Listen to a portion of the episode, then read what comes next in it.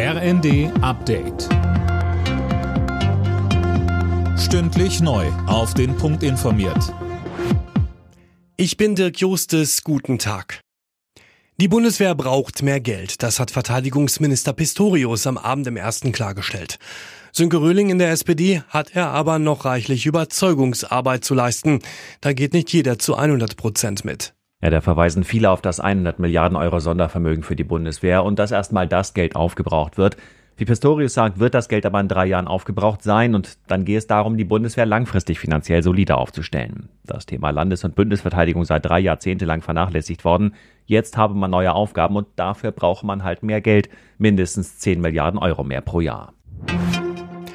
An den Flughäfen Düsseldorf und Köln-Bonn werden heute hunderte Flüge ausfallen. Verdi hat die Beschäftigten des Bodenpersonals und der Luftsicherheit zu Warnstreiks aufgerufen. Damit will die Gewerkschaft weiter Druck in den laufenden Tarifverhandlungen im öffentlichen Dienst machen.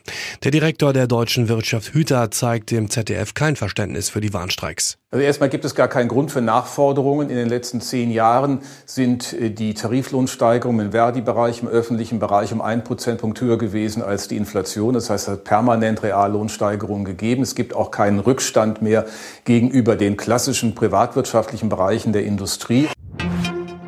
Im Streit um Brexit-Regeln für Nordirland steht offenbar eine Einigung bevor. EU-Kommissionspräsidentin von der Leyen spricht darüber heute mit dem britischen Premier Sunak.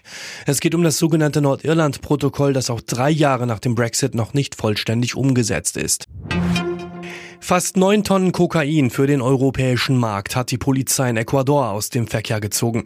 Die Drogen im Wert von über 300 Millionen Euro waren in einem Bananencontainer versteckt und sollten nach Belgien verschifft werden. Belgien ist einer der bedeutendsten Drogenumschlagplätze Europas. Alle Nachrichten auf rnd.de